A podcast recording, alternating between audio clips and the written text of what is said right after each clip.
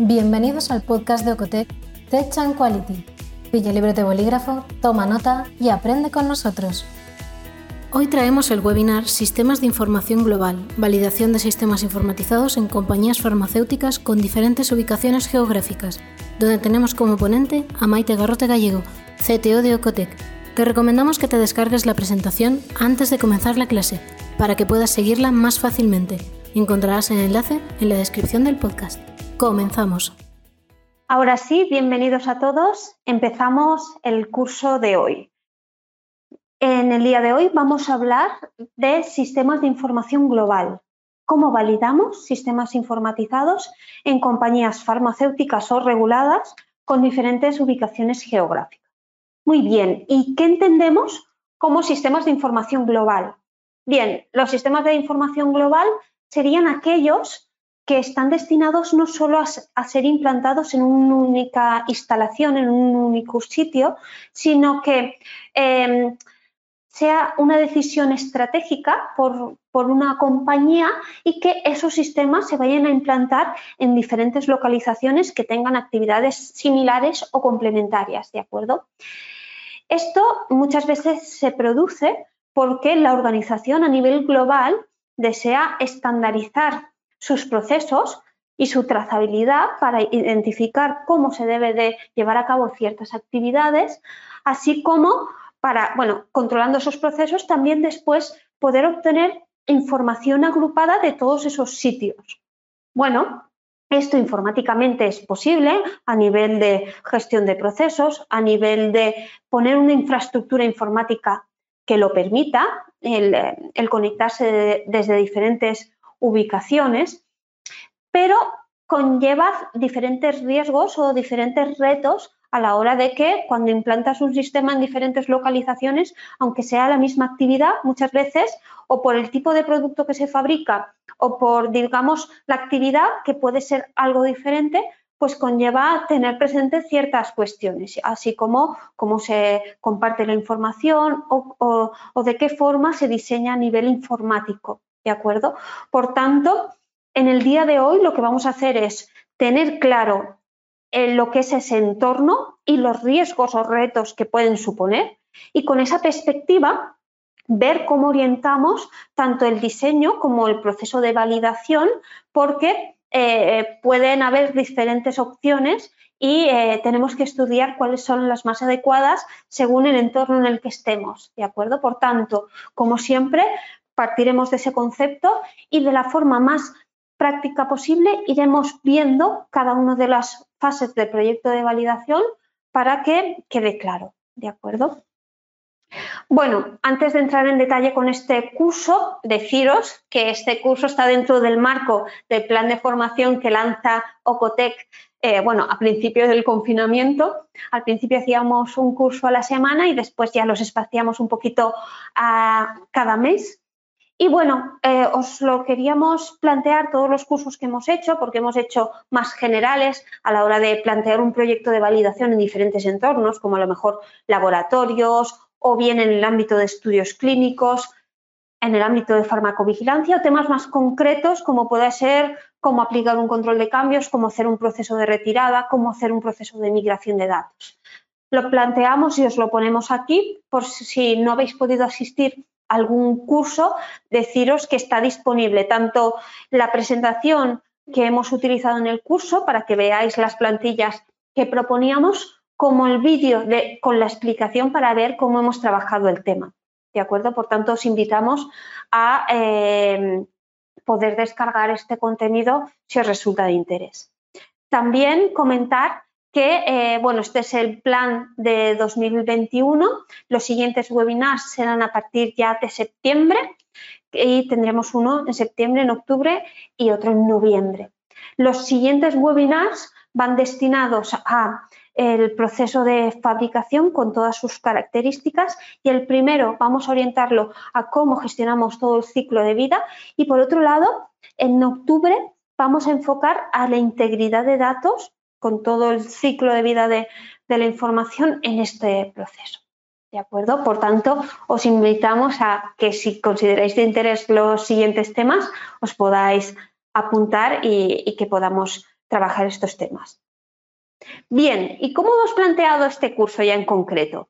Bien, la hemos planteado en cinco grandes áreas. La primera siempre es la misma, el entorno regulatorio. ¿Por qué? Porque es imprescindible y de vital importancia tener claro esos requisitos normativos eh, para conocer qué nos están requiriendo en materia de validación o de sistemas informatizados y también tener la perspectiva de las guías de buenas prácticas que nos ayudan a alcanzar esos objetivos normativos que nos indica, dándonos un poco más de apoyo y soporte a la hora de establecer esas metodologías. ¿no? Eh, también en este apartado veremos eh, unas pinceladas de, la normativa de referencia eh, aplicable a este curso, ¿de acuerdo? Una vez visto esos requisitos de vital importancia, pasaremos al punto 2, que hablaremos de características del entorno. Bueno, ya hemos hablado de qué entendemos como sistemas de información global, pero aquí, de una forma muy rápida, vamos a ver ciertos ejemplos gráficos que nos hacen entender un poco el entorno en el que nos vamos a mover hoy y cuál es el reto que nos supone. ¿no? Una vez veamos esto, eh, determinemos el entorno en el que tenemos que aplicar una validación, pasaremos al apartado 3 que hablaremos de los riesgos. ¿Por qué? Porque aunque este entorno tiene muchísimas ventajas a la hora de gestión, a la hora de estandarización, a la hora de explotación de datos, también tiene ciertos riesgos asociados que como cualquier webinar, porque casi siempre lo planteamos así, es de vital importancia identificar esos puntos críticos que tenemos que contemplar para hacer un buen sistema de calidad, para contemplarlos dentro de la validación, para tener las personas que nos den perspectivas en el conocimiento de estos puntos, para después mm, tenerlo dentro del mantenimiento del estado de control. Por tanto, ahí en los riesgos, ya sean tecnológicos, ya sean más humanos o de diferentes, digamos, naturaleza, lo vamos a identificar de una forma también sencilla, pero para tener esa perspectiva. Una vez tenemos ese punto claro, el punto 3, pasaremos al, punto 4, que aquí estamos hablando de personas. Era tan importante este punto que, aunque podrían haberse metido en el punto 5, que es donde veremos ya el ciclo de vida del sistema, una buena gestión de personas a nivel de dirección de proyecto es de vital importancia en este, en este entorno. Entonces lo hemos querido plantear como un punto en concreto. Será sencillo, será básico, pero tenemos en cuenta también esta perspectiva. Y por otro lado, ya el punto 5, que es el, siempre es el más extenso de los webinars, donde vamos a ir paso por paso identificando los pasos o las etapas de este proyecto, los entregables, y también veremos esos, esos enfoques de, validación y eh, iremos viendo todo lo que tenemos que tener en cuenta en cada paso. ¿De acuerdo? Para que lo podáis aplicar en, vuestros entornos. Empecemos por el entorno regulatorio, que es el básico que hemos hablado en otros webinars, pero una vez ya planteado, eh, pasaremos a ver cómo aplica esa base en, en, la, información que vamos a trabajar. Y como siempre, empezamos con lo que nos indica eh, la Agencia Española del Medicamento y de Productos Sanitarios, que es eh, este, estos puntos de obligado cumplimiento. Y en este sentido, como siempre, especificamos como mínimo esos tres grandes eh, documentos, que por un lado es el anexo 11, que es dentro de las normas de correcta fabricación el anexo dedicado a los sistemas informatizados, cómo se entiende la validación y que tenemos que cumplir. Y en, el, en el tema de hoy hay que tenerlo en perspectiva por supuesto. Y después, como se trata de una validación, aquí es de vital importancia el anexo 15, que nos indica todas las tareas y, el alcance que tenemos que contemplar de una forma genérica, pero que junto con el anexo 11 ya está más orientada a nivel de sistemas informatizados, y el capítulo 4, que al final la validación, como siempre digo, me habréis escuchado comentarlo varias veces, consiste también en dejar evidencia de todo lo que hacemos y tenemos que tener un sistema de calidad que nos preocupemos de generar esa base documental eh, que cumpla con los criterios de buenas prácticas de documentación y que sea trazable y que, y que cumpla en este sentido también. Después también eh, utilizar siempre la herramienta de análisis de riesgos y la principal expectativa en este sentido es la ICHQ9 porque no todo se tiene que verificar ni con la misma extensión y sobre todo también es para, de acuerdo con una situación y con unos datos de, cómo planteemos el sistema, ver un poco cuáles son los riesgos en diferentes perspectivas. Y en este caso, el análisis de riesgos es muy, muy útil e indispensable. La PIX, como siempre indico, y además aquí en este sentido yo creo que es muy práctica cuando estamos hablando de información global con diferentes elementos. Aquí la PIX lo que nos indica es, ojo, el sistema se compone de, de muchos elementos a nivel de gestión de proceso, a nivel de infraestructura, a nivel de documentación, a nivel de gestión de usuarios, a nivel de integraciones con equipos y en este sentido ya es eh, ya tenemos que prestar especial atención cuando solo estamos en una instalación, pues cuando estamos diseñando o implementando o validando el sistema y lo tenemos que mantener bajo control, esa perspectiva de todos los elementos que tenemos que tener presentes es muy crítico. Después también a nivel de ISPE, eh, la, guía que nos ayuda a generar toda la metodología que os vamos a enseñar, esta eh, cumple con GAMP 5 y también el anexo de GAMP 5, eh, también generado por ISPE, específico para este, esta clase de sistemas. Bueno, a nivel de FDA tenemos en perspectiva la 21 CCR parte 11 en cuanto a registros electrónicos, firma digital y toda esta gestión, así como la ISO 27001 que nos ayuda a mantener todo el entorno de infraestructura y sobre todo en este contexto que es de vital importancia a nivel local, a nivel eh, central de datos y a nivel de, comunicación. Tener un buen sistema eh, de calidad en este sentido es de vital importancia. Y bueno, y entrando un poco en detalle de todo esto, de eh, esta base documental, cómo nos aplica a día de hoy, siempre digo que una vez eh, la organización o el grupo de empresas toma la decisión estratégica de implantar este sistema, estandarizar ciertas cuestiones y marcar cómo se trabaja en la organización implantando esta clase de sistemas, eh, tener claro el principio, que el anexo 11 empieza de esta manera, que em, cuando un sistema informatizado reemplace esa operación manual o a otro sistema, no debe ser en detrimento de la calidad del producto, control en proceso o garantía de calidad. No debe de haber un incremento del riesgo total del proceso. Y en este sentido, saber si el sistema que vamos a implantar de forma global impacta en actividades reguladas por las normas de correcta fabricación o en otros ámbitos, como pueda ser un ECRD que se pueda utilizar en diferentes centros o un, sistema en otra actividad, eh, en caso de que sea una actividad regulada, van a requerir que la tengamos bajo control y esa validación, ¿de acuerdo? Y como siempre digo, no nos centremos solo en el proceso, no nos centremos solo en la parte software de gestión, sino la aplicación debe validarse y la infraestructura informática, muy importante en el, día de hoy, eh, debe cualificarse. Y aquí, dentro del anexo 11, también he considerado eh, interesante Dentro de, el anexo 11 está dividido en diferentes apartados. En la fase de proyecto, eh, justo en el punto 4, habla del proyecto de, validación y aparecen ciertos em, puntos que he colocado aquí que es de vital importancia ir tomando ciertos testigos, ir determinando los puntos críticos que vamos a resolver durante el día de hoy, que es para sistemas críticos debe disponerse de una descripción actualizada detallando disposiciones físicas y lógicas. Esto quiere decir, es de vital importancia ver cómo planteamos el sistema. Si va a ser un sistema central que nos conectemos a él y se procese la información aquí o no. O, por ejemplo, es un mes que yo tengo cierto sistema global más administrativo a nivel de generar, por ejemplo, órdenes, pero después se completa en planta ejecutándose los procesos gobernados por,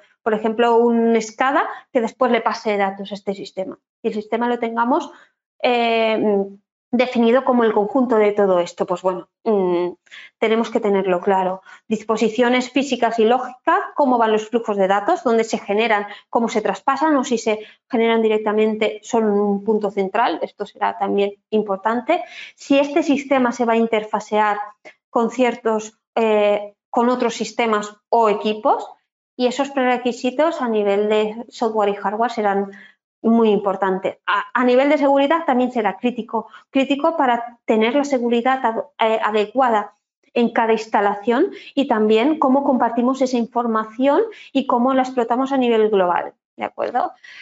Los requerimientos de usuario, que es el punto 4.4, serán de vital importancia porque plantearse un sistema global es muy importante y, optimiza mucho eh, la, gestión de la organización, pero hay que tener perspectiva de que eh, el alcance que diseñamos del sistema porque es posible que en diferentes instalaciones tengan ciertas peculiaridades, ya sea para, por producir diferentes productos o porque, digamos, el equipamiento sea un poco diferente y haya, por ejemplo, tareas más informatizadas y otras más manuales y en otra planta muy similar, más todo automatizado, bueno, eh, esto, eh, cuando eh, implantas un sistema de información global, tienes que tener esa perspectiva, esos requisitos, digamos, estándar para todos y ver si dentro del proyecto está al alcance de tener ciertas peculiaridades para mm, cubrir ciertas cuestiones a nivel local, ¿de acuerdo?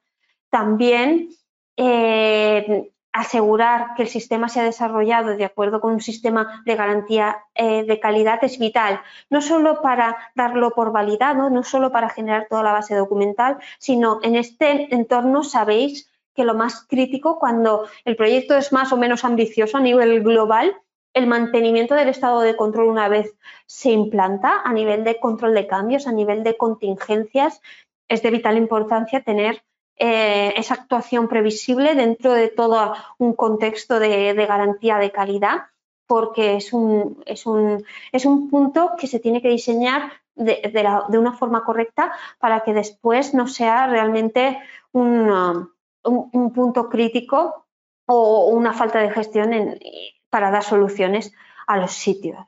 ¿De acuerdo? También eh, personalizaciones, eh, sistemas hechos a medida que es posible que, sea necesario, pues bueno, todo esto es necesario tener una buena construcción y sobre todo cuando impacta en diferentes localizaciones. Los escenarios de test para ver si el sistema de alguna forma podemos tener digamos, un entorno estándar que pueda ser aplicable en todos los sitios, tenemos que estar, tener muy claro eh, que esos sitios van a ser equivalentes y que los entornos de test van a repercutir a todos o en parte. Esto hay que tenerlo claro. Y eh, la transferencia de información entre sitios para compartir información, para estandarizar y utilizar bases de datos comunes es algo que también vamos a plantear. ¿De acuerdo? Por tanto, este anexo 11 en este apartado, en este, en este punto, yo creo que nos da también ciertas pistas y nos previene de eh, tener en cuenta ciertas cuestiones.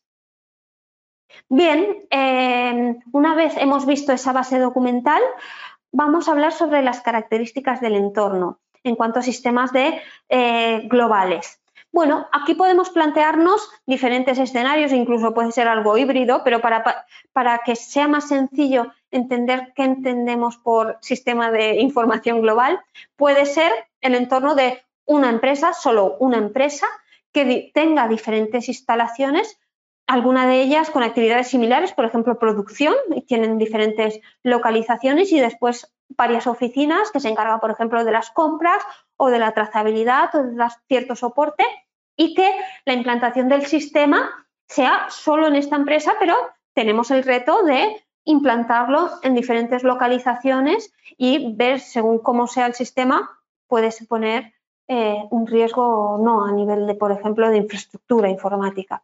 O lo podemos complicar un poquito más.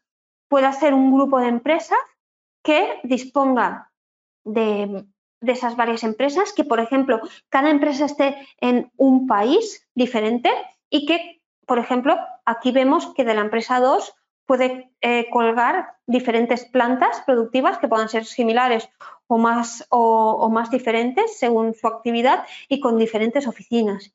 Esto nos da un contexto em, de que si queremos instalar el sistema o lo hacemos, digamos, muy estándar con eh, un alcance más simplificado y que se requieran por empresa ya ciertos sistemas más específicos para su actividad o nos planteamos en un, nos plantamos en un proyecto que tiene que tener cierta perspectiva de todas las actividades para y ver, tomar decisiones de qué cobertura va a dar el sistema y si realmente eh, puede eh, funcionar en cada una de las empresas y le da esa cobertura, porque tenemos que tener en cuenta el principio del anexo 11 de que no tenemos que, eh, cuando implantemos un sistema, ir en detrimento de ese control del proceso, esa trazabilidad y esa calidad.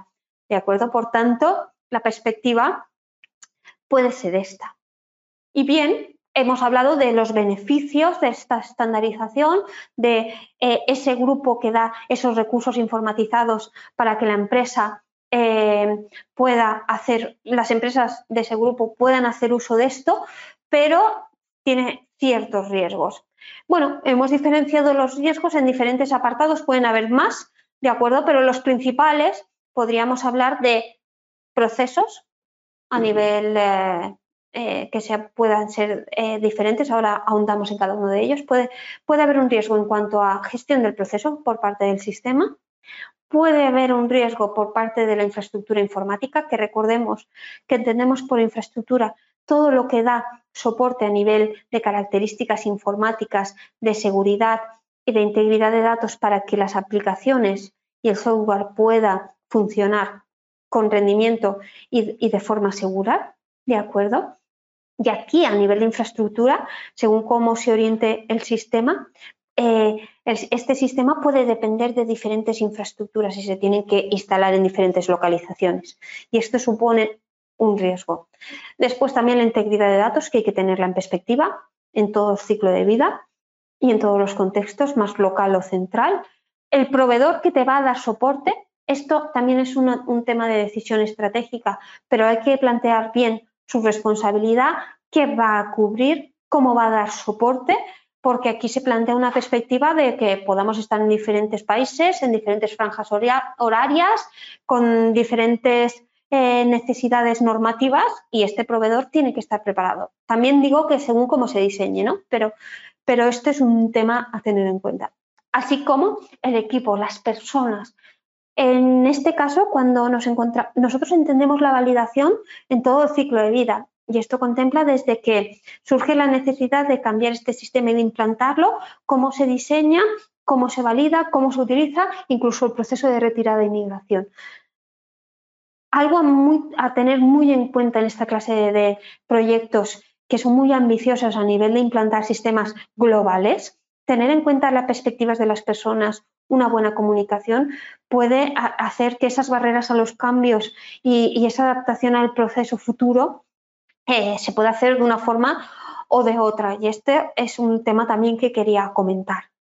Entonces, pasando por cada uno de estos riesgos, en cuanto al proceso, hemos eh, contemplado la opción o como punto a tratar también podemos eh, tener digamos, una base informatizada estándar que se pueda utilizar a nivel global. Por ejemplo, una industria, una empresa farmacéutica que diga, bueno, pues yo tengo ciertas empresas y, por política de empresa, estos, eh, digamos, el core de la empresa a nivel de datos maestros, a nivel de compras, a nivel de personas, a nivel de producción, a nivel de calidad, tengo un SAP, ¿de acuerdo? Y tengo, digamos, eh, no construyo todo el sistema desde cero, sino tengo una base estándar, pero esa base estándar va a tener que cumplir ciertos requisitos para dar cobertura, por ejemplo, a multiempresa, multisitio, multilingüe, y aquí eh, hay, que, hay que contemplarlo. También con esa base es imposible y nosotros muchas veces cuando hacemos los requerimientos de usuario, eh, que un sistema se adapte 100% a una organización es complicado. Siempre sabéis que a nivel de validación, cuanto más estándar sea el sistema, digamos, eh, te da garantías de que, digamos, está implantado, está aprobado, está documentado y, no es una actividad específica para ti que puede tener diferentes riesgos, pero también que el sistema no acompaña al proceso tal cual también puede suponer un riesgo. Y hay cuestiones críticas que vemos que se requiere cierto mm, desarrollo a, medida y más cuando estamos tratando de un sistema global que va a tener que cubrir, aunque se haga, digamos, el mismo proceso, ciertas peculiaridades, ya solo con la instalación puede suponer una peculiaridad, por ejemplo, a nivel de integración. Por tanto, esto hay que tenerlo en cuenta. La normativa de aplicación diferente y tener en cuenta todo el contexto de todo el grupo y eh, tener claro también la seguridad de la información. Y el soporte a nivel de proceso, cuando estamos hablando de algo general, pero también muy específico de cada uno de los sitios, vamos a tener que diseñar una política a nivel de soporte para cubrir todo esto, porque hay que mantenerlo todo bajo control, ¿no? después, otro riesgo, una vez hemos hablado de proceso, hablamos de infraestructura. Aquí también hay un planteamiento que puede ser un gran abanico de posibilidades. ¿no? Aquí hablamos de sistemas centralizados o distribuidos. Puede ser un sistema, ahora cada vez más se tiene, como las comunicaciones están mejorando, vemos que es posible utilizar cada vez más un sistema que a lo mejor esté en la nube, que pueda ser un repositorio central, que puedas acceder con seguridad a, a esto y que de alguna forma simplifique de alguna forma eh, dónde esté el repositorio de datos o dónde se procese la información, pero podemos tener un sistema central que pueda estar localizado o totalmente o, parcialmente instalado en la instalación, por ejemplo, un SCADA que tenga cierta base de datos en local para obtener esas señales y, evitar cualquier pérdida de información, que después esa información viaje a lo mejor a un sistema central donde ya haya una política de copias, que también tiene que estar en local, pero bueno, todo este contexto podemos tener ciertos entornos, incluso híbridos en algunas, según la localización, hemos visto, ¿de acuerdo? También, ¿dónde se procesa la información en cuanto a tener en cuenta las características informáticas que se requiere? Es de vital importancia porque puede ser que sea un sistema central, pero todo el procesamiento de la información sea desde donde se ejecute. Entonces, tenemos que tener en cuenta ciertas especificaciones en los sitios o no se diseña para que sea el servidor central el que asuma esta carga. Bueno, hay ciertas formas, pero hay que tenerlo en perspectiva. El almacenamiento de la información, si es central o es local o es un entorno híbrido y cómo se transmite esta información para que no haya ninguna filtración y esté en un entorno seguro y que solo pueda verse por los eh, usuarios capacitados y autorizados por la organización es algo que tendremos en cuenta, lo veréis. También un riesgo puede ser la arquitectura informática compleja y, quizás no tanto es porque sea compleja, sino porque de alguna forma tenemos que tener claro ese diseño, tenemos que tener claro un mínimo inventario y tenemos que tener claro esa comprensión de todos los elementos para poder actuar.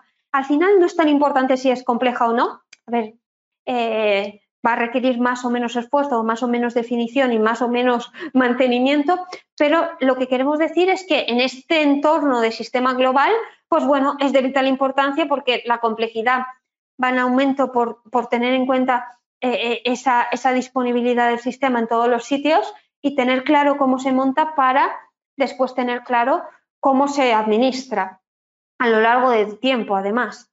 Después, las diferencias de estructuras locales también es de vital importancia a la hora de plantear la validación, porque si, por ejemplo, es una empresa, digamos, que construye dos plantas y de alguna forma ya se tiene la perspectiva de la especificación técnica y de alguna forma se puede hacer algo equivalente, podemos plantear una validación. Pero si, como es en la mayoría de los casos, ya contamos con cierta maquinaria o con cierta infraestructura, con cierta red, bueno, pues tenemos que plantear otra validación porque hay que ver compatibilidades, hay que ver que tendremos que testear por sitio y hay que tenerlo en claro. Igual que el soporte a nivel IT y la latencia, según cómo diseñemos el sistema, pues bueno, cada vez es menos problema, pero hay que tenerla en perspectiva. El concepto de integridad de datos, aquí siempre lo tenemos que tener en cuenta y en todas las tareas de la validación también.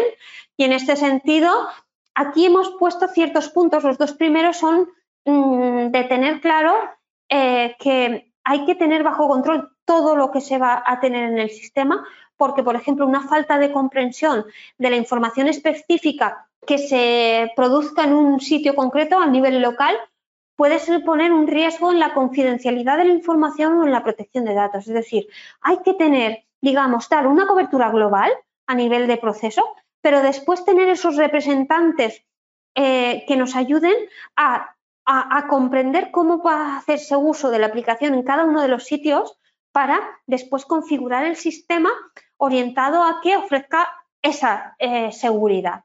¿De acuerdo? También, que va muy en línea con lo que estoy diciendo, esa política deficiente de cómo se almacena, cómo se traspasa o cómo está disponible la información, si no hay un buen diseño, si no hay una buena configuración y si no tenemos esa base, podemos, eh, aquí ya empiezan a haber muchas características que si no tienes un orden, si no tienes un plan, es muy fácil, muy fácil que eh, de alguna forma voluntaria o involuntariamente puede haber esa fuga. Por tanto, tengamos en cuenta este riesgo que, lo hemos plasmado aquí para después veréis eh, a lo largo de cómo diseñamos el proyecto de validación, cómo les damos cobertura. Después, también va muy en relación a lo que estoy comentando. Ausencia o diseño deficiente de controles para asegurar todo el ciclo de vida del dato. Aquí no estamos hablando solo de cómo se almacena o cómo se transmite. Acordémonos de cómo se accede, de cómo se visualiza, de cómo se distribuye, de cómo se almacena, de cómo se representa. Eh, mm, aquí la regla COA Plus nos da todos unos requisitos completos y muy ambiciosos para cumplir en este sentido la integridad de datos. Y en este sistema, que puede ser algo más complejo a nivel de sistemas de información global, pues también hay que tenerlo en cuenta. Y a nivel de soporte, también. Bueno, el proveedor es un factor externo que si la empresa sabéis que si externaliza ciertos servicios es responsable de cómo el proveedor eh, haga ese servicio. Es decir, tiene que confirmar con él su responsabilidad, tiene que confirmar con él en un documento que firmen por ambas partes que esto está claro y cómo lo va a gestionar a nivel de su sistema de calidad.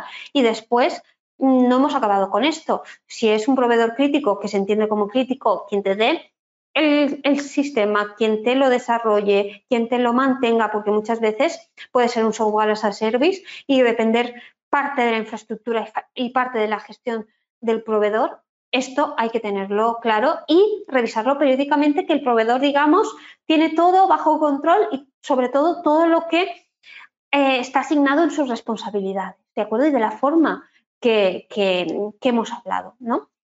Y tener en cuenta eso, también ese conocimiento regulatorio global de vital importancia y la experiencia en esta clase de implantaciones porque se tienen que eh, hacer en ciertos pasos, tiene que tener en cuenta esos detalles de comunicación con las personas, tiene que tener eh, experiencia en los procesos que están presentes en vuestra industria, tienen que tener la perspectiva a nivel de generar un sistema robusto a nivel de accesos, a nivel de seguridad y eh, es tan importante esa, experiencia, ese conocimiento regulatorio, el sistema de calidad para ver cómo lo mantiene y cómo da soporte y también toda la base documental que puedan dar al cliente a nivel de, pues a lo mejor tienen el sistema en base validado o a nivel de registros que puedan proporcionar, pues si son los encargados de hacer las copias, pues cada mes o cada dos semanas un reporte a vosotros de que se están ejecutando, son correctas y se ha hecho un, simulacro de restauración tal y como habéis visto. Perfecto. ¿no? Y también tener claro que tienen que dar una cobertura, bueno, según cómo se diseñe también el sistema, pero esa cobertura en diferentes países, en franjas horarias, quizás en diferentes idiomas, para tener un, digamos, un contexto de soporte global. Y después las personas. Las personas son de vital importancia involucrarlas en este tipo de, sistemas y tener representantes que permitan explicar todas las características o bien de exigencias globales o bien de exigencias locales para que se sientan representados que no que de alguna forma se involucren y que, eh, y que el sistema que se implante globalmente, si es posible, le dé toda la cobertura, porque algo mal se estaría haciendo quizás si el sistema cubriera solo parte del proceso, porque iríamos en detrimento de, esa gestión, porque recordemos que el sistema, todos los sistemas son buenos, pero no todos son buenos para todos los procesos. Y ahí tiene que cubrir todas las partes estándar del proceso, pero también las, incidencias que puedan ser controladas, ver cómo se tienen que gestionar. ¿no? Y en ese sentido, eh, los riesgos que veíamos a nivel de personas es visión incompleta o poco especializada, que pueden provocar una definición deficiente de requisitos de usuario o arquitectura informática. Es de vital importancia saber si las infraestructuras son similares o no, si los procesos, si los procesos van a ser iguales o tienen ciertas características que son muy críticas que tenemos que tener en cuenta a nivel de requisito o a nivel de desarrollo. También tener una definición de la implantación o objetivos deficientes no va a ayudar a comunicar bien lo que se está haciendo. Y esto a nivel de obtener una información correcta y completa también es un buen riesgo. Por tanto, hay que plantear, y esto que parece muy sencillo, realmente es de vital importancia plantear algo claro y, y completo a su vez, ¿no? También decimos que puede existir una barrera al cambio si no se involucra de forma adecuada a las personas que forman el proceso para que se vean representados en la medida de lo posible sus procesos y sus requisitos, lo que hemos comentado. ¿no? El plan de implementación y comunicación al personal deficiente puede provocar confusión y al final falta de motivación sobre el proyecto porque de alguna forma las expectativas eh, no están en línea con, por ejemplo, a lo mejor los, objetivos por fase. Eh, esto también hay que tenerlo en cuenta para que tengan claro el alcance del sistema, ese mínimo producto si se está construyendo y eh, tener claro hasta dónde se va a llegar para que nos proporcionen la información en ese contexto y para que se pueda validar de, una forma también correcta. También un riesgo puede ser un plan temporal o definición de hitos de seguimiento ausente, no realista o deficiente. Vamos a ver, tenemos que eh, tener en cuenta todo este contexto, tenemos que siempre tener en cuenta, o es recomendado tener en cuenta ese plan para programarnos, porque aquí eh, suele ser una envergadura importante y hay que coordinar a las personas para que estén presentes en todo el proceso y que aporten esa experiencia para realmente someter a estrés desde, desde diferentes eh, desde diferentes perspectivas al sistema. Y eh, bueno, también un riesgo puede ser esa resistencia al uso por parte de algunos integrantes por empresa o instalación. En este sentido, involucrarlos, hacer un buen plan de, comunicación también es parte, digamos, de ese mantenimiento y de esa construcción y diseño del sistema. Es tan importante como el propio sistema o la propia infraestructura, diría yo. Muy bien, y por la importancia, em, antes de pasar a lo que es el proyecto de validación, vamos a hablar del equipo.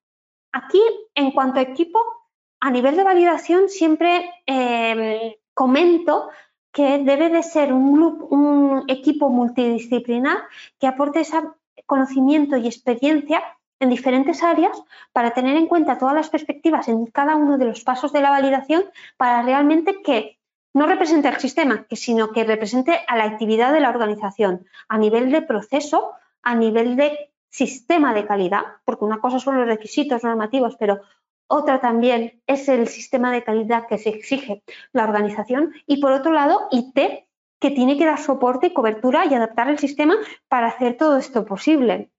¿De acuerdo? Entonces, esto tiene que seguir existiendo representando en cada planta.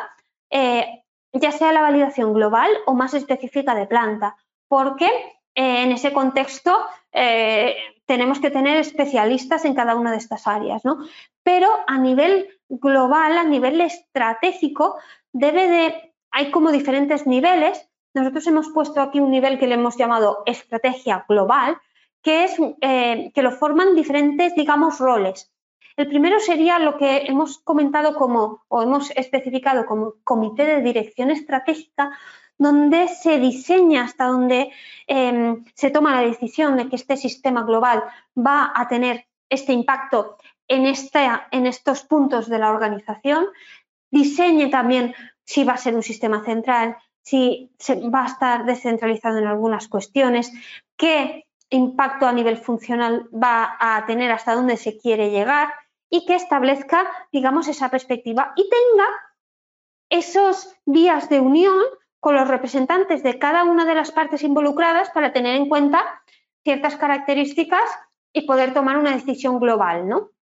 También, además del de, eh, comité de dirección que toma esas decisiones con esa perspectiva, tendríamos un líder que hemos hablado que, representa esta persona operativa que tiene la visión global, em, que realmente coordina que todo se ejecute en el momento oportuno teniendo en cuenta la información correcta y hace todo esto posible. Digamos, el, piloto que va a eh, estar presente durante todo el periodo de tiempo. Esta figura es de vital importancia para eh, que nos acompañe durante todo este proceso y que pueda interactuar con todos los representantes y tenga esa perspectiva, ¿de acuerdo?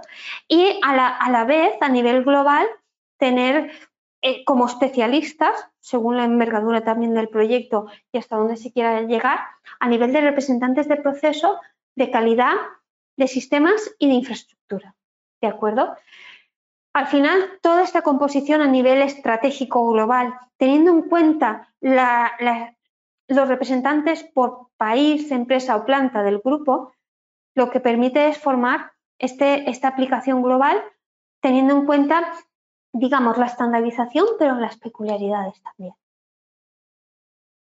Y ahora sí, el enfoque de validación. Aquí hemos visto que, bueno, en este contexto de tener, por ejemplo, un grupo de empresas con diferentes empresas y que a su vez las empresas tengan plantas, bueno, ¿cómo podemos abordar la, validación? No hay una forma correcta de hacer las cosas. Depende un poco del diseño del sistema y de también de las peculiaridades que haya en los sitios. Es decir, muchas veces eh, puede eh, en las instalaciones ser un, un proceso muy idéntico, muy similar, con infraestructura similar, que se puede orientar de una forma, pero si la empresa tiene, digamos, casuísticas muy diferentes por planta, pues podríamos al final acceder o, hacer eh, otro tipo de enfoque. Aquí hemos planteado cuatro pueden ser que haya más, pero digamos esto podrían representar las diferentes opciones más o menos en este punto o sobre este tema, mejor dicho. Bien, podríamos tener el primer enfoque que queríamos señalar es el enfoque global, ¿de acuerdo? Aquí tenemos este grupo con diferentes empresas y cada empresa puede tener sus oficinas y sus plantas. Aquí, como enfoque global, estamos hablando de una validación única que aplique a todo, a todos los tres niveles que vemos. Aquí veremos que para que este enfoque sea válido tenemos que cumplir ciertas características que ahora vamos a entrar en detalle. Pero muy similar tiene que ser el asunto o muy estándar o el alcance del sistema, digamos, muy administrativo o muy general, con un, con un impacto en proceso muy acotado para que esto se pueda llevar a cabo. Pero puede ser un enfoque porque podemos tener este caso.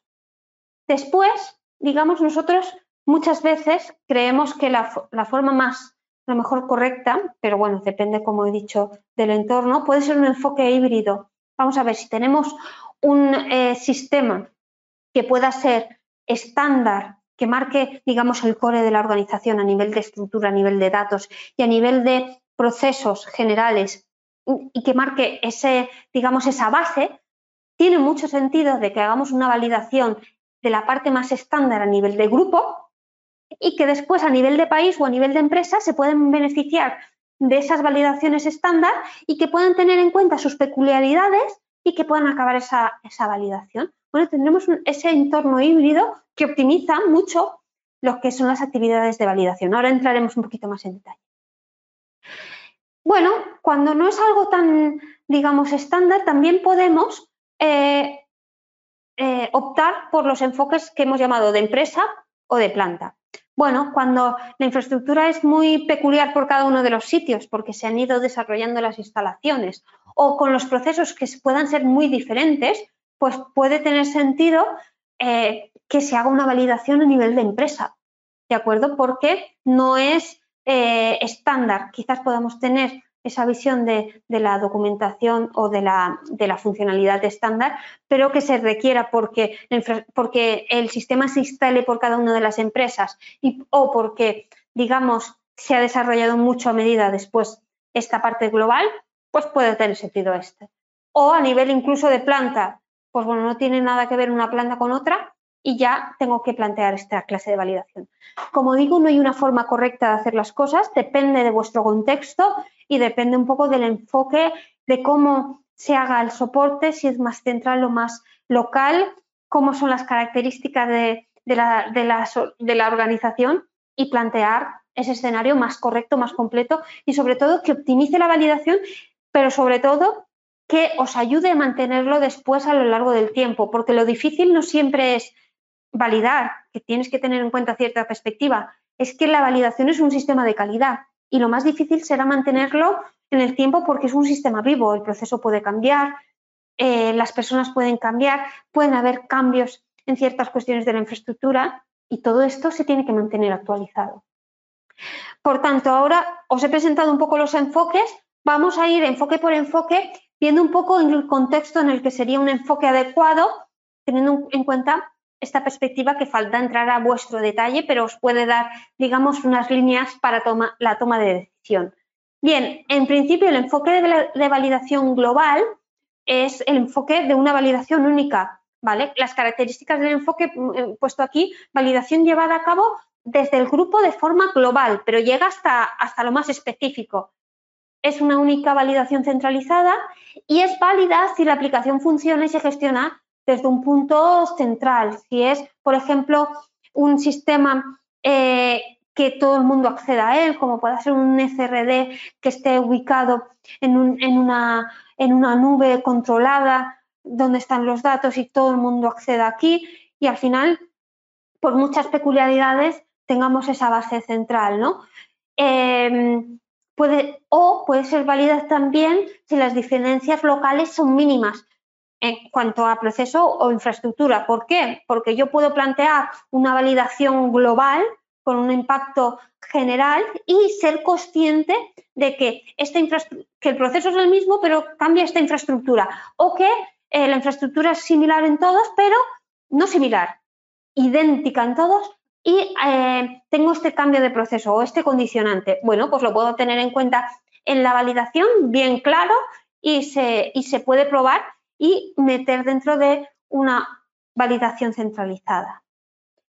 Y eh, lo que indico en el último punto es que no solo el sistema eh, a validar tiene que ser casi idéntico, sino que hay que contemplar la integración con otros sistemas y equipos de planta. Esto es, bien, yo puedo implantar un sistema global, pero ojo, a lo mejor por planta tienen un sistema específico que se lo ha implantado algo, eh, un cliente para integrarse y esto es muy específico. ¿De acuerdo? Y siempre decimos en la validación que ponemos el foco en el sistema para dar cobertura a, lo que es el proceso, pero todo también es muy crítico la entrada de información o el traspaso hacia salida a otro sistema, porque es tan crítico es el sistema como que los datos que incorpore o ceda sean correctos. Esa integración se tiene que contemplar, por, aunque no sea el propio sistema. Por tanto, eh, tenemos que tener visión y, esos representantes propios, digamos, de planta va a ser de vital importancia para tener en cuenta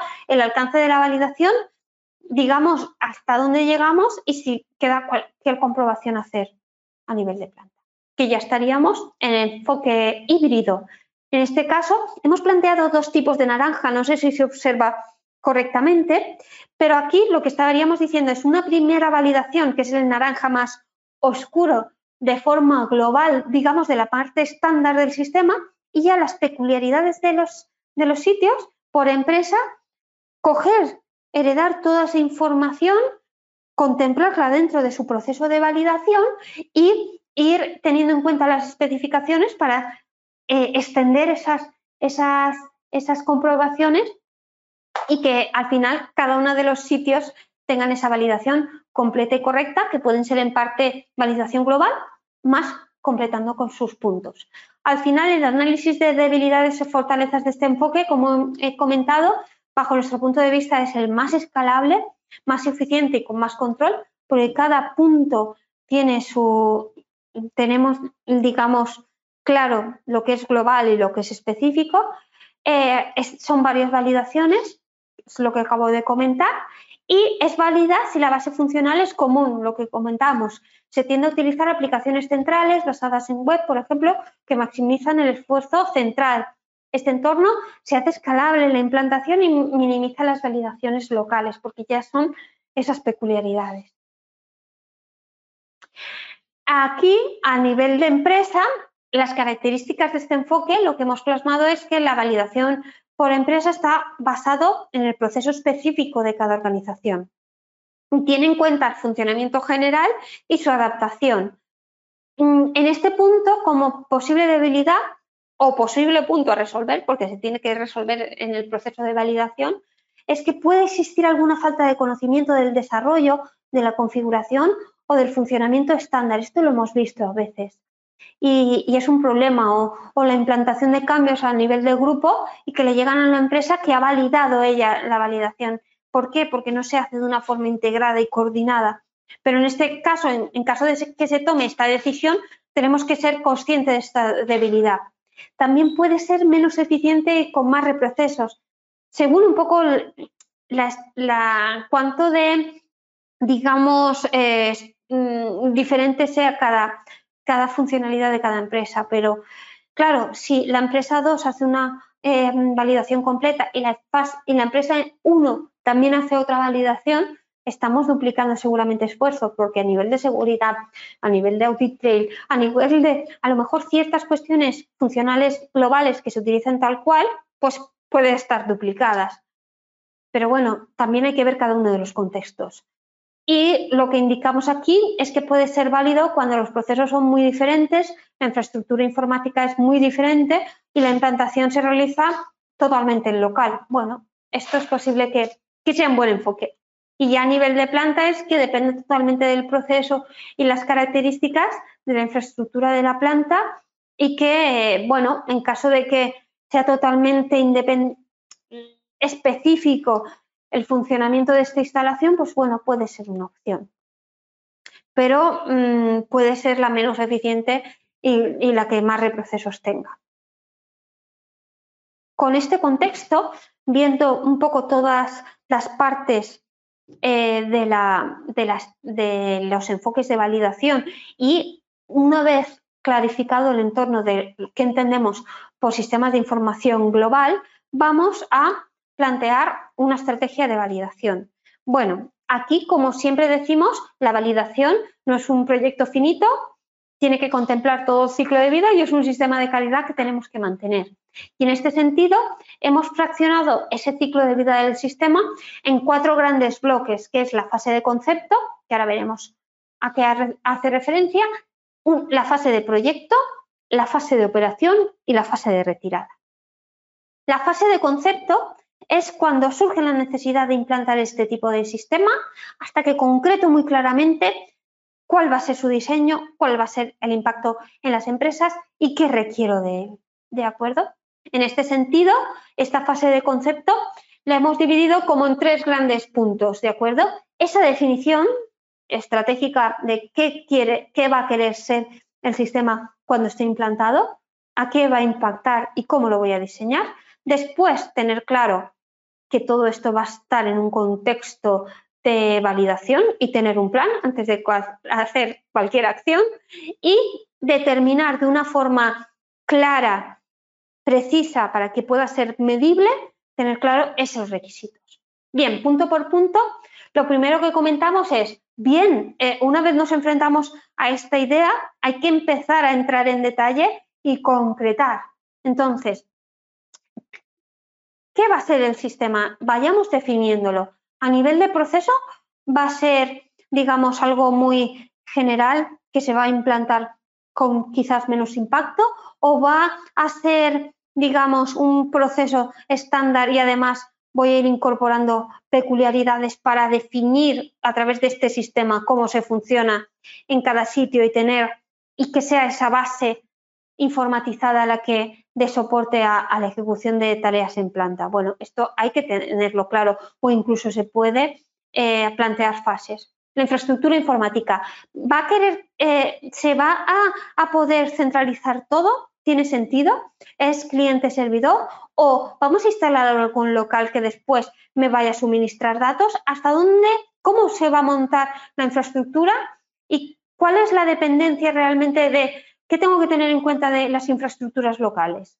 Esto la gestión de la información, qué vamos a compartir, cómo va a hacer la seguridad, si es si va a haber datos en local y, de forma central, cómo se va a hacer este traspaso. Esto hay que definirlo. El soporte. ¿El soporte va a ser algo central o voy a derivar y voy a poner a, usuarios clave en los sitios que sean la primera parte de contención de dudas o de incidencias y después reporten? Esto hay que tenerlo claro a nivel de externalizar ciertas partes del soporte y también tener usuarios eh, que lideren en este sentido. ¿De acuerdo? Y el personal, lo que hemos hablado de comunicación y de establecer responsables que nos den toda la información para que el diseño de la aplicación represente y, se pueda llegar al éxito, ¿de acuerdo? Porque mm, según el impacto y qué lleven los sistemas, eh, tenemos que tener esto muy, muy, muy presente. Después, eh, una vez tenemos claro un poco qué queremos hacer, tenemos que determinar la estrategia de validación y esto va muy en sentido de lo que hemos hablado antes del enfoque. Imaginemos que tenemos un sistema global que eh, realmente va a ser, digamos, muy administrativo en una primera fase, porque podría ser un buen punto tener esa base validada y después ir construyendo. Pero bueno, eh, si tenemos esa base general, pues voy a hacer un plan de validación global y tener en cuenta todos los sitios. Puede ser. O, vale, voy a tener el sistema global, pero me voy a meter un poco más en el, en el proceso y lo que voy a tener que hacer es eh, tener una, especie de, digamos, sistema genérico global y después eh, tener ciertas funcionalidades específicas por, país o planta porque realmente eh, deseo liderar el proceso informatizado con mi sistema, pero son diferentes. Bueno, pues quizás podamos plantear un entorno híbrido, de tener una validación global de lo más estándar y común y una validación específica que pueda ser más sencilla de mantener, específica por planta. ¿Vale?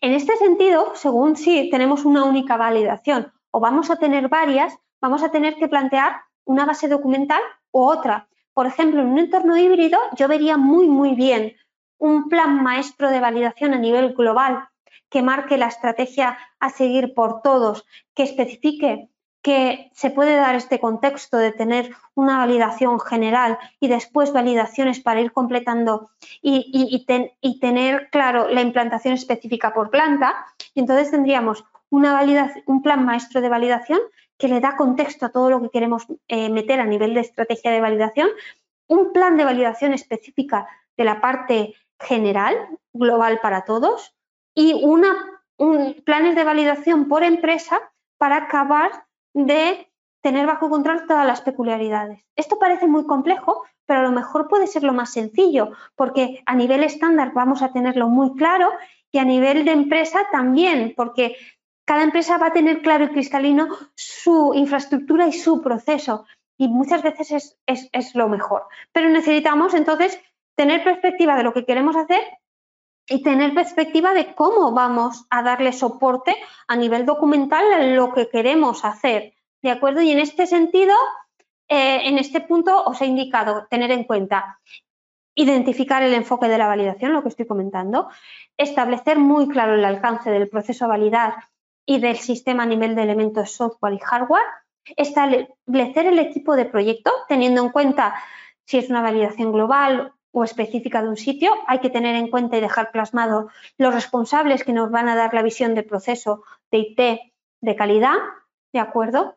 Identificar la normativa de aplicación, muy importante, según cómo se plantee la validación, aunque la general tendría que tener en cuenta la perspectiva global. Los criterios de aceptación que deberían ser universales para todo el grupo, qué significa la validación para mi grupo y esa metodología debería ser la más estandarizada posible porque esto nos va a permitir mantener el sistema mucho más fácil, que sea más escalable y que se pueda utilizar ciertas cuestiones de unas empresas a otras y que se pueda incluso compartir y que se pueda entender y que se pueda manipular de una, de una forma correcta esto. Y a nivel de revisión periódica también ayuda muchísimo. Y también eh, identificando esas etapas eh, de la validación, aquí me refiero a la metodología, y esa planificación, porque muchas veces en estos proyectos también hay una sincronización de todas las partes que no hay que obviar porque es también muy importante, lo, lo sabréis vosotros también muy bien. Y una vez tenemos, digamos, esa idea, que es el primer punto que he nombrado definición estratégica, y digamos, esa estrategia de validación planteada con el plan de validación o, plan maestro junto con el plan de validación, es decir, con la estrategia de validación planteada, otra cuestión a, contemplar, vital para la validación, son unos buenos requerimientos de usuario. Es la base de toda la validación. Aquí hay que tener en cuenta a todas las personas, tener claro eh, los requisitos tecnológicos, de infraestructura, funcionales, normativos, de seguridad y plantear unos requisitos desde la estandarización a nivel global, pero también si hay algo específico, contemplarlo aquí. Es el objetivo que nos planteamos en el proyecto. Este documento es uno de los más críticos de todo el proyecto, porque en base a él se va a generar absolutamente todo. ¿De acuerdo? Entonces, aquí es de vital importancia que sean concretos, que sean amplios. Eh, amplios me refiero a que contemplen diferentes tipos de requisitos a nivel operativo, a nivel de seguridad, a nivel normativo, a nivel informático, porque la complejidad de la arquitectura o el ecosistema que estamos formando es así de complejo. Bueno, según poco lo que queráis hacer, pero puede serlo. Y este, este punto es de vital importancia. Bien, una vez tenemos esa fase de concepto ya materializada de una forma concreta, pasamos a la fase de proyecto. La fase de proyecto hace referencia a la fase donde ese concepto se materializa en un sistema que vamos a verificar con diferentes perspectivas, lo que es, la validación en sí, y eh, se emite ese informe de liberación de que se puede eh, empezar para su uso, eh, o sea, se puede liberar el sistema para su uso porque hemos justificado y hemos analizado que realmente es conforme con el propósito que nos marcábamos en la fase de concepto. ¿Vale? Entonces, en este sentido, en este área, que es la parte del proyecto dentro del ciclo de vida del sistema informatizado, vemos diferentes partes, ¿vale? La primera, eh, una vez ya tenemos el plan y tenemos los requerimientos, vale, la selección y evaluación de los proveedores de servicios tecnológicos es vital.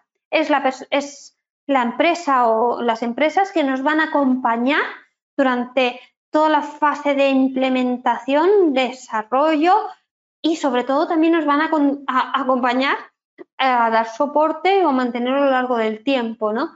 Aquí es de vital importancia, como siempre decimos, que se entienda como parte de la responsabilidad de la organización, tener claro quién me da productos o servicios a nivel tecnológicos, tenerlos muy claros, ese servicio o producto previsto, tenerlo materializado en un acuerdo de calidad y revisar que realmente esto se esté cumpliendo en caso de que esto que nos están ofreciendo es crítico.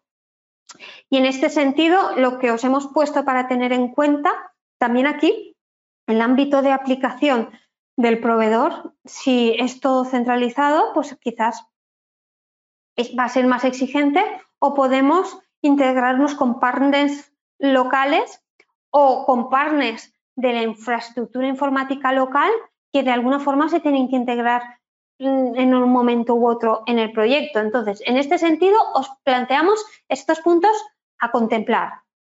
Eh, identificar estos proveedores. Cuando hablo de identificar, es un listado, como queráis, eh, que esté por escrito identificado esos proveedores, identificar ese producto y servicio, si está materializado en el acuerdo bien descrito, perfecto, porque está junto con el siguiente punto que es ese acuerdo, no tanto de licenciamiento, no tanto de mantenimiento como se entiende a nivel de software de estas coberturas anuales, sino un acuerdo de calidad del servicio que especifique si ellos van a hacer desarrollos, pues eh, qué se entiende como desarrollo, qué se entiende como control de cambios, qué vais a requerirles en cuanto a esa gestión y todo esto.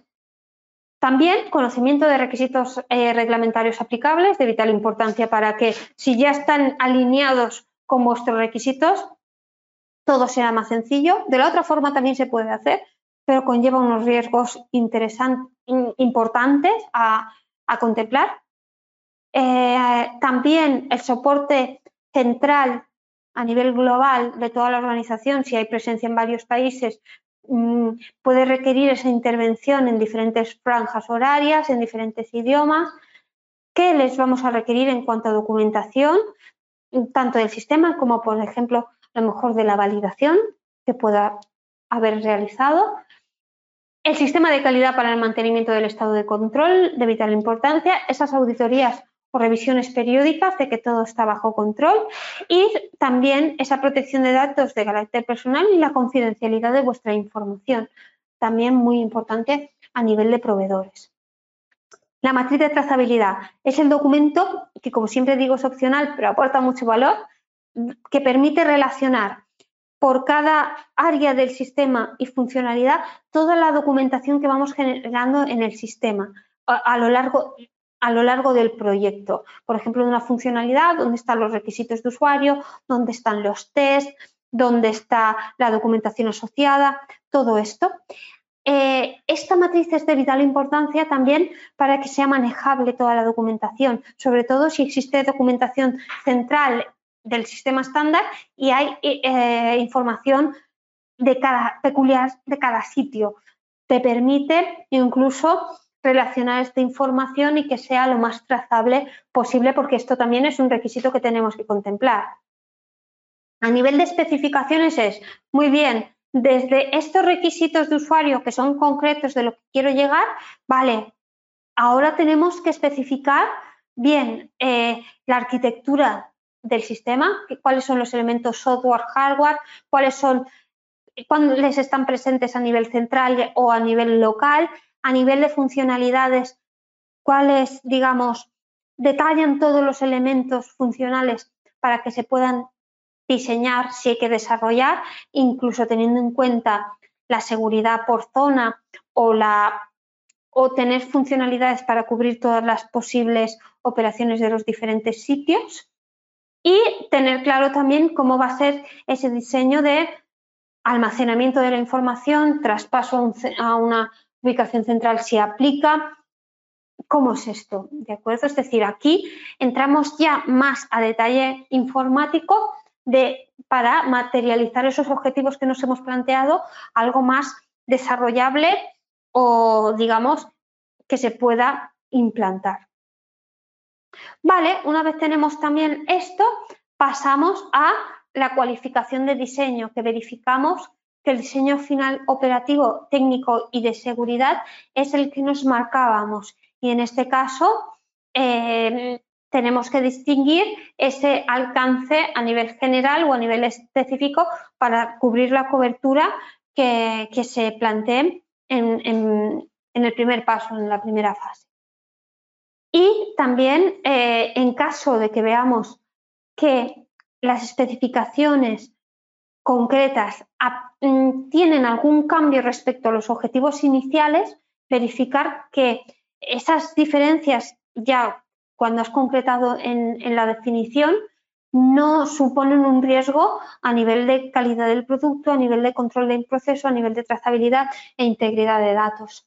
¿De acuerdo? Para eh, saber que antes de, digamos, eh, ese desarrollo, esto es conforme.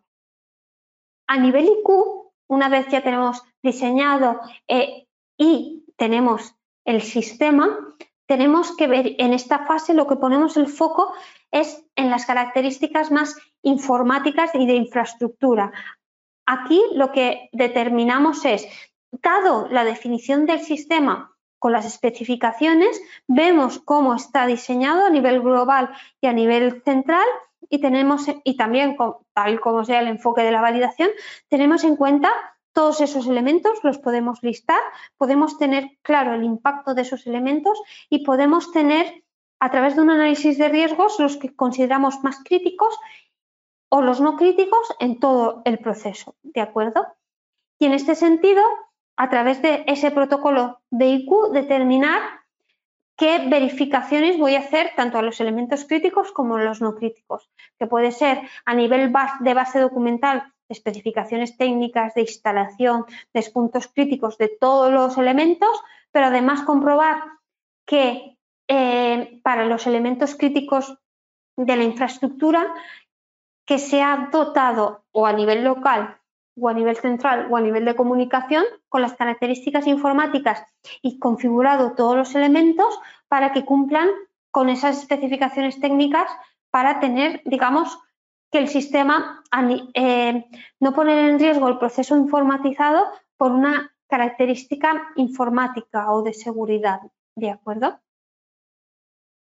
A nivel OQ también tenemos que tener muy presente lo que es el enfoque de la validación, eh, ver si estamos a nivel global o, también tenemos que tener en cuenta especificaciones propias de cada sitio. Y entonces ahí lo que tenemos que tener es, con la perspectiva de los requerimientos de usuario, la matriz de trazabilidad, vamos funcionalidad a funcionalidad, identificando los posibles fallos y de esos posibles fallos em, a través de ese análisis de riesgos, identificamos qué fallos serían críticos en caso de, que sucediesen. Y a partir de ahí, testeamos esto como dos pasos. Aquí tenemos un webinar de testeo que lo podéis observar de cómo planteamos toda la estrategia de las pruebas, ver qué simulación tenemos que, qué contexto tenemos que poner en los entornos de test para poder ejecutar las pruebas y eh, cómo planteamos los pasos que tenemos que dar, eh, cómo definimos cómo se hacen estos pasos, qué criterio de aceptación se establece por paso y las evidencias que tenemos que ir recogiendo por paso para dar también coherencia a la prueba y, documentación que evidencie todo lo que hemos hecho. Y la parte ya de ejecución de los test, que ya es seguir esa estrategia y ver si realmente es conforme. Aquí hay que poner eh, atención tanto a la parte funcional como a la parte de integración con los equipos, que ahí puede, eh, puede ser también un riesgo a, tener en cuenta em, todas las, las, características de las, de las localizaciones em, en local, de las instalaciones, tener en cuenta muy bien la seguridad, el traspaso de la información y, eh, digamos, toda la parte más funcional a nivel de operación, a nivel de seguridad y a nivel de, eso, de, la, integridad de datos. Teniendo en cuenta que sobre todo en ese análisis de riesgos, tener los representantes del proceso más general para que, realmente hagamos un buen análisis de riesgos, eh, viendo todas las causas raíces que pueden provocar fallos, pero también tener en cuenta esos representantes locales especialistas de su propio proceso que completen esa, visión estándar en caso de que se haga una validación conjunta.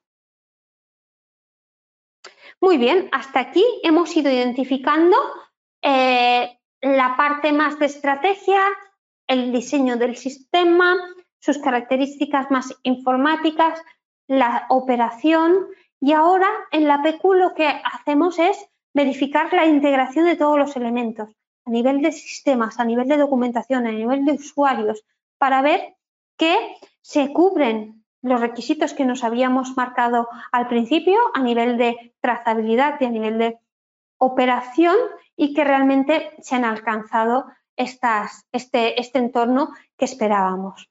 Aquí, eh, además de establecer eh, lo que es el flujo global y, por ejemplo, si es un RP y queremos instalarlo en el área de, mm, financiera a nivel de compras, a nivel de calidad, a nivel de producción, a nivel de stocks y a nivel de, por ejemplo, de equipos para su mantenimiento, pues determinar las partes e, el funcionamiento global, por ejemplo, compras, desde como luego un proveedor específico que eh, productos me puede proporcionar, eh, establezco em, ciertos tiempos de recepción y tal, genero el pedido, reviso que me ha llegado, compruebo la, recepción de la mercancía, establezco lotes a la entrada, absolutamente todo el proceso.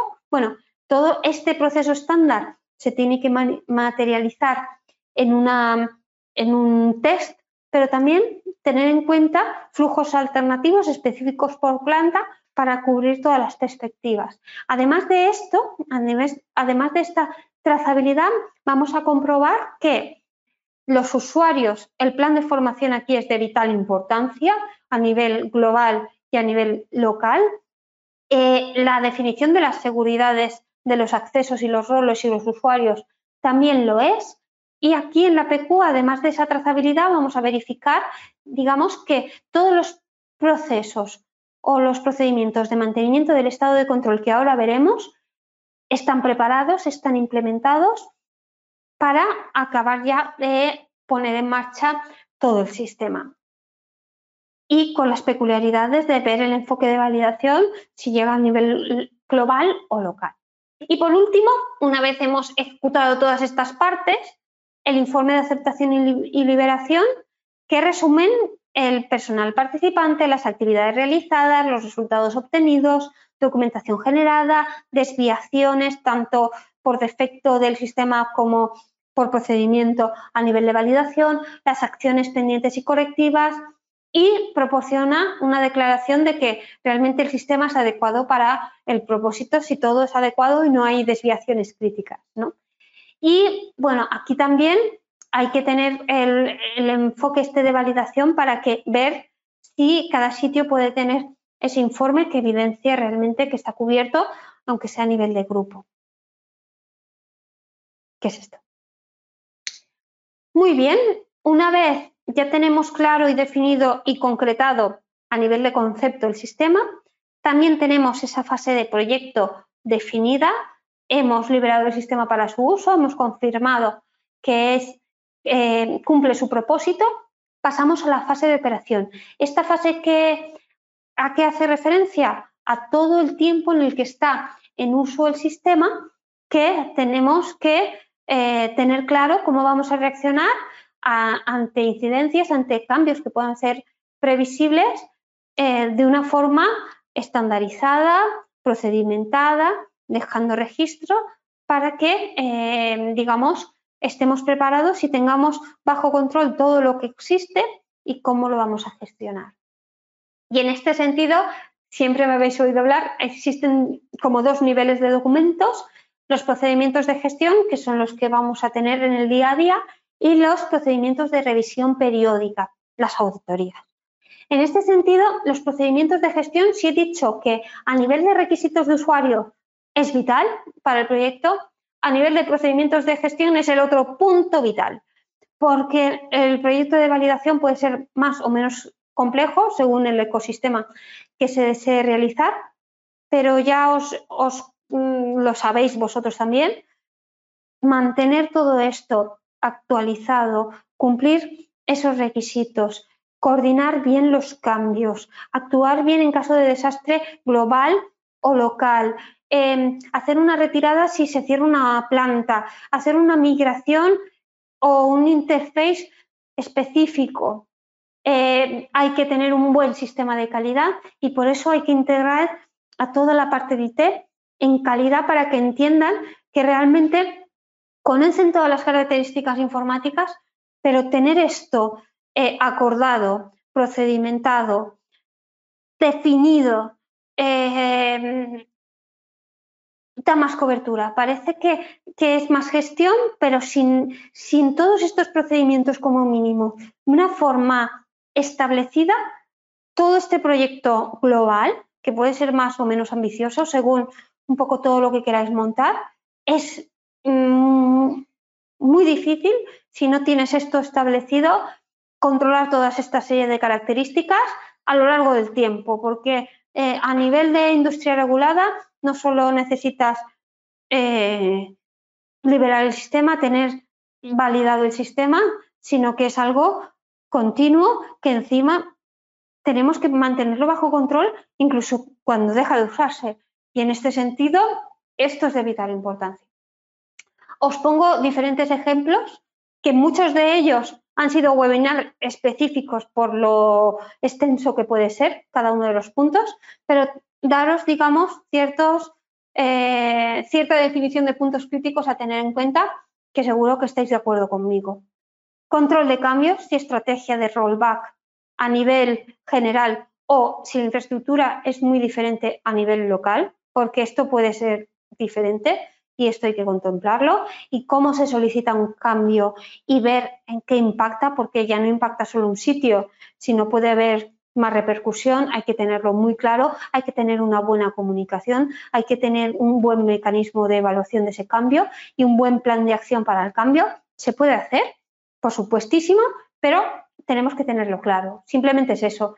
Tampoco es más complejo de lo que, sino que es un tema de vital importancia tenerlo bien establecido. ¿Cómo voy a liberar las versiones? Vale, voy a hacer un cambio, lo tengo eh, verificado, pero ¿cómo lo comunico? ¿Cómo establezco qué impacta? ¿Cómo programo todas las formaciones que puede ser parte del plan de acción del control de cambios? Pero mm, comunicación, coordinación, ver el momento de implantación. Hay cambios que requerirán ser generales y coordinarse. Hay algunos que a lo mejor pueden ser más específicos. Hay que tenerlo claro.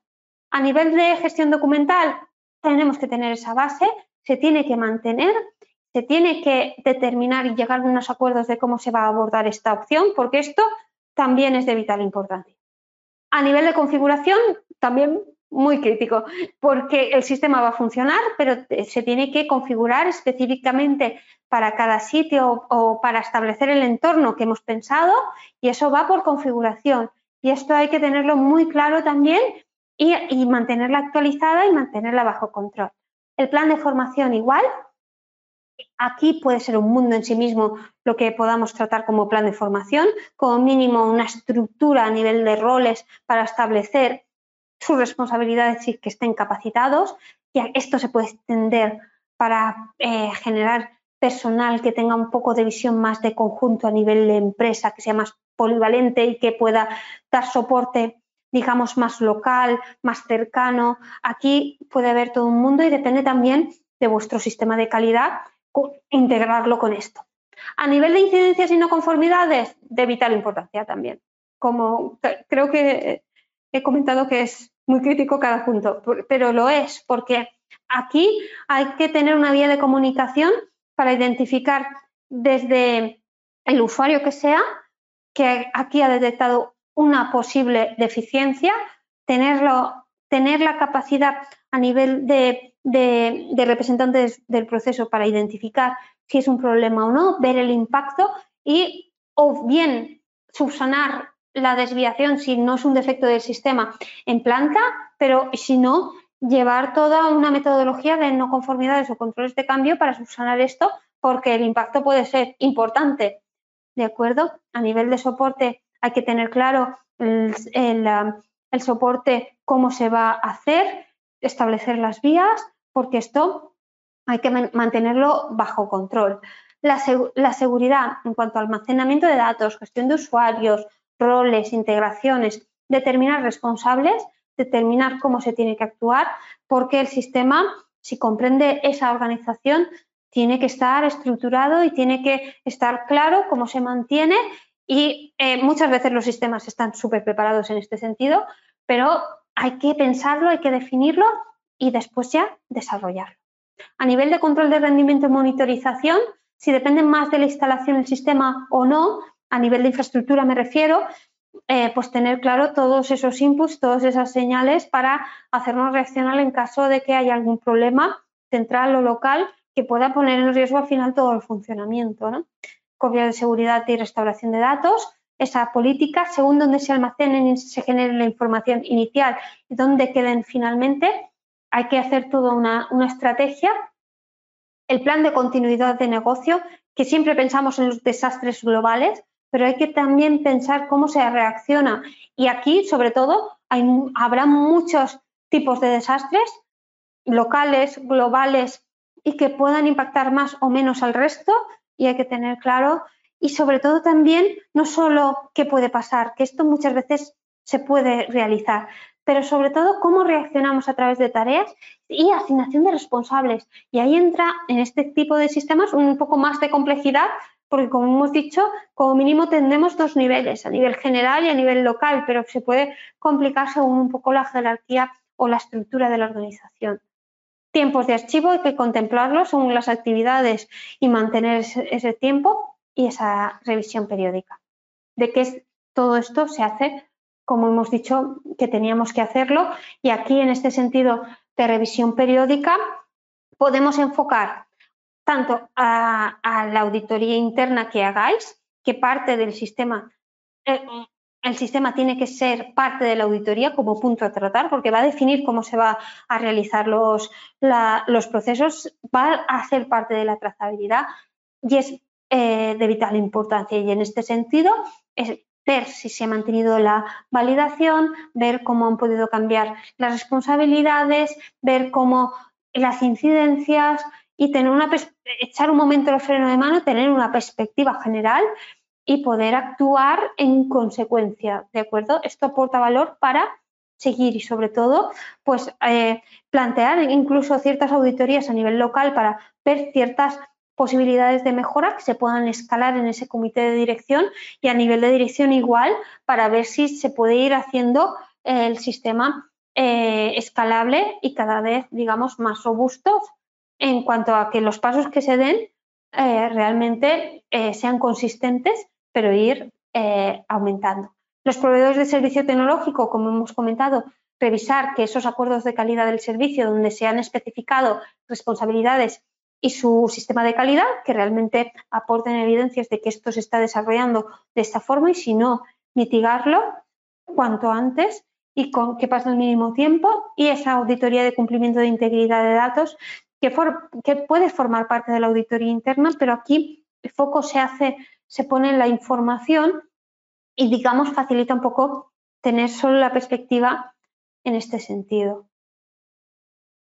Y por último, es tan importante mantenerlo durante el sistema durante ese tiempo de uso como establecer ese proceso de retirada en el que tengo que tener en cuenta ese tiempo de archivo de la información para cumplir esa integridad de datos, que esté disponible para los usuarios internos o externos que estén autorizados a verlo y ya sean auditorías o ya sea para alguna revisión periódica o alguna incidencia que pueda existir y, y, el proceso de migración a otro sistema.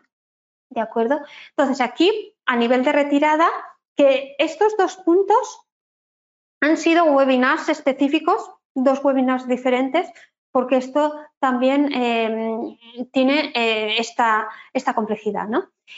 Aquí, a nivel de retirada, lo que especificamos es que se debe determinar claramente el sistema informatizado afectado, el impacto de la retirada, eh, la gestión de todos los registros a nivel local y global. Y también quedar plasmado la descripción del escenario futuro previsto para ver esos procedimientos, para ver que el sistema esté validado y para, digamos, dar el testigo, que va muy en relación a la migración, que es todo el traspaso de la información, teniendo muy claro los pasos que decimos en el webinar, que os invitamos a verlo, porque ahí tenemos plantillas concretas y muy específicas de cómo hacer esto, es decir, el sistema origen y sobre todo aquí que puede haber diferentes instalaciones, tener claro las entidades a migrar, la información a migrar, cómo se exporta, dónde queda lo exportado, si se tiene que procesar para que se pueda pasar a otro sistema, absolutamente todo y eh, que, digamos, el traspaso de información sea seguro a nivel de calidad de datos, a nivel de significado, a nivel de cantidad, absolutamente y bueno, esto es lo que queríamos comentaros hoy. Espero que haya quedado claro lo que es el sistema, lo que son los retos que nos puede suponer y, todas las alternativas que de alguna forma podéis tener a la hora de plantear esa, esa validación para que sea lo más optimizada posible, que tenga el alcance que debe de tener y sobre todo que lo podáis mantener en el tiempo y que, digamos, sea manejable y os aporte ese valor para mantener, para tener bajo control todo lo que tenéis y para mantenerlo en el tiempo. Espero que os haya sido de utilidad. Bueno, ahora vamos a, pasar al turno de preguntas enseguida, pero comentaros como siempre que, bueno, ahora si tenéis cualquier cuestión, os invitamos a, eh, identificarla y vamos a subsanarlo ahora mismo, pero es posible que después cuando recibáis el correo y reviséis a lo mejor el vídeo o la presentación, podéis tener alguna duda. Os invitamos a formar parte de la comunidad que tenemos en LinkedIn, es de habla en español, para resolver dudas o, también eh, os queríamos proponer que si tenéis algún tema a nivel de validación de sistemas informatizados o cumplimiento de integridad de datos que os suponga un reto o que os suponga de interés, estaríamos encantados en recibir peticiones, que de hecho alguna eh, ha surgido ya y hemos hecho webinars para poderlos plantear en el plan de formación de OCOTEC, ¿de acuerdo? Incluso si surge cualquier duda a nivel normativa, eh, estamos aquí para, dar ese soporte y formar esa comunidad y aportar valor en, en este contexto de validación de sistemas informatizados e integridad de datos. Bueno, saber también que tenéis la posibilidad de escuchar el contenido de todos los cursos que hemos hecho en formato podcast. Está en las principales plataformas y los tenéis disponibles también para, para poderlos utilizar en, este contexto a nivel de audio eh, para vosotros. Lo hemos comentado en, webinars anteriores, ya hemos eh, dado el salto a Colombia, como dice la diapositiva, y también podemos prestar servicio desde, desde allí. Y, próximamente hablaremos de más, de más cambios.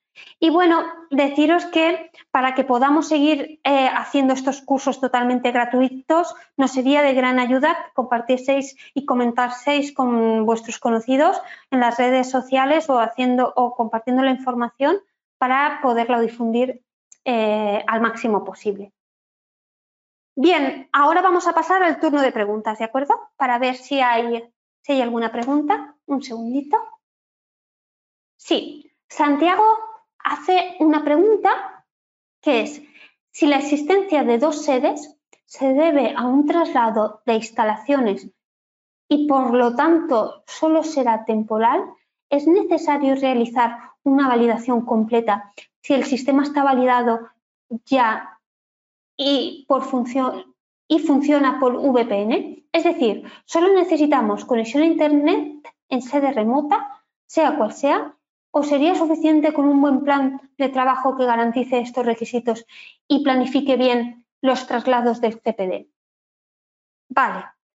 Aquí, en principio, veo que hay dos sedes y que realmente una es muy temporal para pasar a una tercera. Aquí, según sea el diseño del sistema, podemos plantear una acción u otro. Bien, si eh, tenemos una si el proceso no está muy automatizado a nivel de instalación o a nivel de equipos y consiste en dar acceso, por ejemplo, a unas pequeñas oficinas, a el servidor para que sea utilizado de la misma forma que se utiliza en la otra ubicación, es un escenario. En este escenario, digamos, eh, el sistema está validado para su uso y, digamos, se amplía lo que es la instalación y los equipos. Bien, aquí en este sentido yo haría como una especie de informe o de control de cambios que establezca este escenario, que establezca que realmente el sistema está alojado en la central, que realmente a nivel de funcional, a nivel de infraestructura, no cambia absolutamente nada, que es a nivel, digamos, de equipos conectados por VPN y hacer un pequeño control de cambios para especificar, digamos, que hay una ampliación a nivel de, de, infraestructura más de cliente, ¿de acuerdo? Y ver si de alguna forma tenemos que, eh, y si tenéis cualificada la infraestructura a nivel de VPN, estupendo, o tenemos que hacer un pequeño test a nivel de este nuevo entorno que se conecta, pero realmente el sistema no cambia, ni de alojamiento, ni de funcionalidad, eh, y es un tema de seguridad de accesos y que en principio esto es la parte que a lo mejor podríamos identificar cómo lo hacemos para, tenerlo en contexto. Otra historia sería que el sistema se tuviera que migrar aquí mm, con más o menos tiempo, pero funcionase, digamos, en otro entorno, se podría utilizar ciertas estrategias, se podría incluso ver si la infraestructura eh, temporal es idéntica, pero ahí tienes que verificar porque es una instalación, es un contexto, te servirá a lo mejor muchas cuestiones sobre las personas, pero es una instalación de sistema independiente, ¿de acuerdo? Y ya no es tanto que sea temporal, sino realmente durante un tiempo se va a dejar en la responsabilidad del sistema, que es una nueva instalación, que es una nueva funcionalidad, requiere, requiere ciertas verificaciones, ¿de acuerdo? Habrá mucho, digamos, a nivel mm, documental o a nivel de formación, pero que podamos utilizar, pero de alguna forma se tiene que, que verificar. No sé si creo que he entendido bien la pregunta y en principio creo que estaría descubierto de esta forma. Y Ana Cecilia indica, buenos días, ¿por, cuánto tiempo se deben almacenar los datos de acuerdo a la norma? Según, según el, digamos, el sector de actividad que, de, de, su organización, ¿de acuerdo? A nivel si es farma, a nivel si es producto sanitario y según también las categorías de los productos, ¿de acuerdo? Ahora estamos hablando de, de creo que son unos 20, es que depende del sector, no podría, no podría comentarle, pero está específico a nivel normativo y depende del producto. Bien, en principio no veo más cuestiones. Lo comentado, espero que sea de interés y de aplicación para ustedes la clase. Esperamos verles en siguientes webinars.